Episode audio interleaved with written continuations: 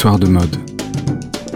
Histoire de mode. Histoire de mode. Histoire de mode. Histoire de de. Histoire de mode de mode. La robe époustouflante de Mireille d'Arc. Le grand blond avec une chaussure noire. Enfant, j'ai eu des fous rires merveilleux en regardant ce film. Et même plus tard, adulte d'ailleurs. On connaît tous les gags par cœur et pourtant ils nous arrachent toujours la même joie spontanée. Mais je me suis toujours tu lorsqu'apparaissait Mireille d'Arc à l'écran. Parce que je sais parfaitement qu'elle va se retourner et dévoiler une robe au décolleté vertigineux dans le dos, à vous en couper le souffle. Dans Le Grand Blond à la chaussure noire de Yves Robert, sorti en 1972, Mireille d'Arc incarne Christine, une espionne missionnée pour faire parler Pierre Richard dans le rôle de François Perrin, violoniste, pris à tort pour un agent secret. La légende veut que Pierre Richard n'ait pas été prévenu de la surprise que réservait le dos de la robe. Il n'aurait donc pas eu à feindre l'étonnement tant il était, comme tout le monde, sincèrement estomaqué par ce décolleté interminable. À une époque où le désir se décomplexait à peine. Bien évidemment, cette robe était une invitation à une folle nuit endiablée où tout serait possible, mais en même temps, il y avait quelque chose de tellement sculptural qu'elle transformait Christine en Vestale, en personnage intouchable, comme une apparition irréelle. Ce qui rendait d'ailleurs la conquête encore plus improbable. Je n'ai jamais tellement aimé les films des années 70. Je n'en aime pas les couleurs. Je ne sais pas pourquoi, c'est une question de goût, je suppose. Je sais bien pourtant que les films, les décors de sautet sont magnifiques et emplis avec le temps d'un charme fou, mais moi j'ai toujours trouvé tout trop marron, passé, automnal. C'est donc rare que je sois subjugué. Mais il y a quelques exceptions toutefois, dans les films avec Pierre Richard. Parce que bien qu'adoptant parfaitement les codes stylistiques de l'époque, il donne un charme et une teinte particulière à ses films. Je ne sais pas s'il a toujours travaillé avec le même chef opérateur ou si c'est lié à lui, mais c'est comme s'il allumait la lumière. Ses films sont beaucoup plus clairs que les autres, rendant ainsi les teintes de ses costumes plus digestes. Cela dit, dans le Grand Blond, Mireille d'Arc est aussi pour beaucoup. Bon, pour cette robe, bien sûr, mais ses autres tenues aussi sont épatantes. Elles sont très nettes, stylistiquement très précises. Et à ce manteau en panthère, notamment. Et puis il y a les lunettes noires, énormes, et le casque blond. Le tout est très épuré, sans fioritures, la transformant presque en personnage de dessin animé. C'est vrai petit, dans sa robe noire, elle me faisait penser à une femme dans Albator. Vous savez, ces silhouettes longilines, tout en noir, et à la chevelure blonde incroyable. L'ensemble des tenues de Mireille d'Arc dans ce film est signé Guy Laroche. Je me suis rendu compte que je ne savais rien de ce couturier. Pour moi, son nom était associé à deux fragrances, Fidji et Dracar Noir, toutes les deux aussi mythiques, mais c'est tout. Fidji, qui est censé évoquer la douceur du Nil, je me souviens surtout l'avoir senti sur une mère d'un camarade de classe qui venait tous les jours le chercher à l'heure du goûter, quand moi, je devais rester à l'étude.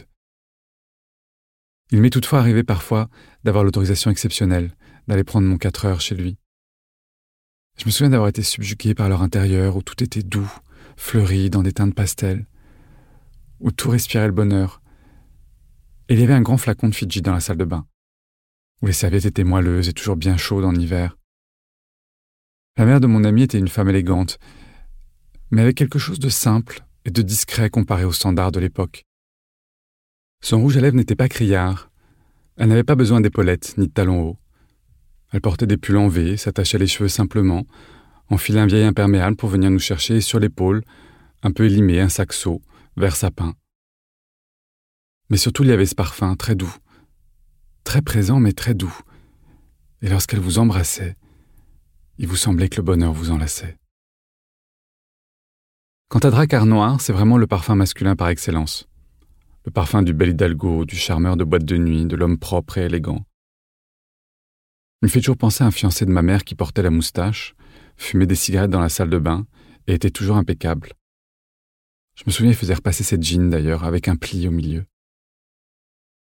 Il avait fait les 400 coups dans les années 60, dans des voitures décapotables qui roulaient à tombeau ouvert, dînait toujours chez Lip, et avait fait la fête chez Régine. J'ai retrouvé de belles interviews de Guy Laroche sur le site de l'INA. On y découvre un homme un peu à cette image-là, sans la moustache, mais à la voix douce et posée, il se dégage quelque chose de très serein de lui. Il fondera sa maison de couture à la fin des années 50 avec en tête une haute couture décomplexée, plus fluide, plus souple, plus légère, loin des carcans des grandes maisons de l'époque. Il habillera Sophia Loren notamment. Mais sa tenue la plus légendaire restera, bien évidemment, cette robe pour Mireille d'Arc. Mireille d'Arc était une amie. Après avoir décroché le rôle de Christine dans Le Grand Blond, passe plusieurs soirées avec lui à la recherche d'une idée. Il n'y a pas de costumière sur le film. Elle doit donc se débrouiller seule si elle veut trouver un moyen de marquer les esprits. Elle n'a qu'huit jours de tournage. Il lui fallait donc absolument trouver une idée sans sas pour donner une véritable dimension au personnage. Quand, euh, pour le réalisateur, le producteur et leurs complices, elle était sans doute qu'une jolie brindille qui devait servir d'appât. Mireille d'Arc a donc passé plusieurs soirées avec Guy Laroche, jusqu'à ce que naisse l'idée de cette robe. Mireille n'avait pas beaucoup de poitrine, ne fait pas grand-chose à mettre en avant devant. Ils ont donc tout misé sur sa chute de rein, comme un décolleté inversé, ce qui pour l'époque, qui plus est, était très osé. Bon, certains supposent que cette robe est en réalité inspirée d'un modèle de Saint-Laurent, datant de l'hiver 70. Une robe en velours noir dont le dos ajouré a été comblé de dentelle noire. Je ne sais pas si c'est vrai. Guy Laroche avait déjà surpris par ce type de contre-pied, et la robe de Saint-Laurent était elle-même inspirée d'une photo de Man je crois, qu'importe. La robe de nuit de Guy Laroche est en attendant une pépite d'ingéniosité. Elle est en crêpe noire, donc c'est une soie avec du tombé qui reste souple et fluide, elle comporte des empiècements sur les côtés afin d'éviter qu'elle ne baille, mais surtout, elle est dotée d'un panty intégré qui assure une parfaite adhésion avec la courbure et de fait une parfaite décence. La bonne idée était de la rendre austère de face, avec un col montant, et vertigineuse de dos. Mais ce qui retient le plus mon attention est cette petite chaînette de taille, à peine visible à l'écran. Elle est dorée, c'est une sécurité supplémentaire pour que la robe ne dévoile pas la poitrine si Mireille venait à se pencher. Il y avait peu de scènes en réalité, elle ne courait donc pas grand risque, mais c'est comme si cette chaîne avait une portée symbolique. L'interdit qu'il faut briser, le lien qui la retient, la forme d'esclavage dont Christine se libérera à la fin du film, une fois réellement amoureuse de François Perrin. Dans la suite, le retour du grand blond, elle portera une robe blanche, lorsqu'après avoir été séquestrée, on lui demandera de tirer sur François Perrin. La robe sera à nouveau signée Guy Laroche et construite sur le même principe, mais dans une soie plus soyeuse et de fait plus vaporeuse. La robe sera fendue sur la jambe, les manches seront plus souples, mais il y aura à nouveau une chaîne de taille. Comme si la liberté restait encore et toujours à conquérir. Mireille d'Arc a vendu aux enchères la totalité de sa garde-robe de cinéma, excepté l'époustouflante robe noire. Elle ne voulait pas, je cite, voir d'autres fesses dedans. Elle en a fait don au musée des arts décoratifs, la robe est intacte, en parfait état, parfaitement conservée, mais la chaîne de taille a disparu. Mireille d'Arc ne l'a jamais retrouvée. Sans doute c'est elle, avec le temps, totalement affranchie, comme les femmes de sa génération s'affranchiront de ce que la pudeur comportait de morale.